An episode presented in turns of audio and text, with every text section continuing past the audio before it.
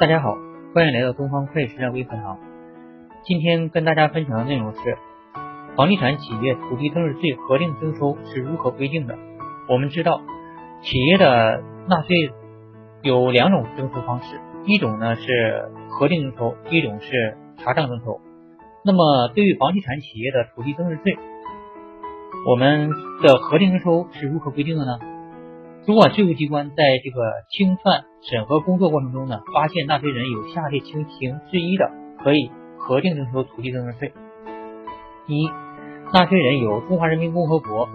税收征收管理法》第三十五条列举的情形的，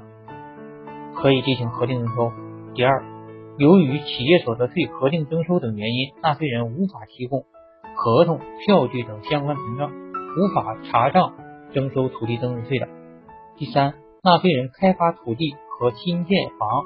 及配套设施的成本中的前期工程费、建筑安装工程费、基础设施费、开发间接费用的每平方米的扣除额高于大连市地方税务局制定的房地产开发项目单位面积四项成本扣除标准额度表中公布的每平方米四项成本金额，又无正当理由的。啊，给予核定征收。谢谢大家，感谢关注东方会计实战微课堂。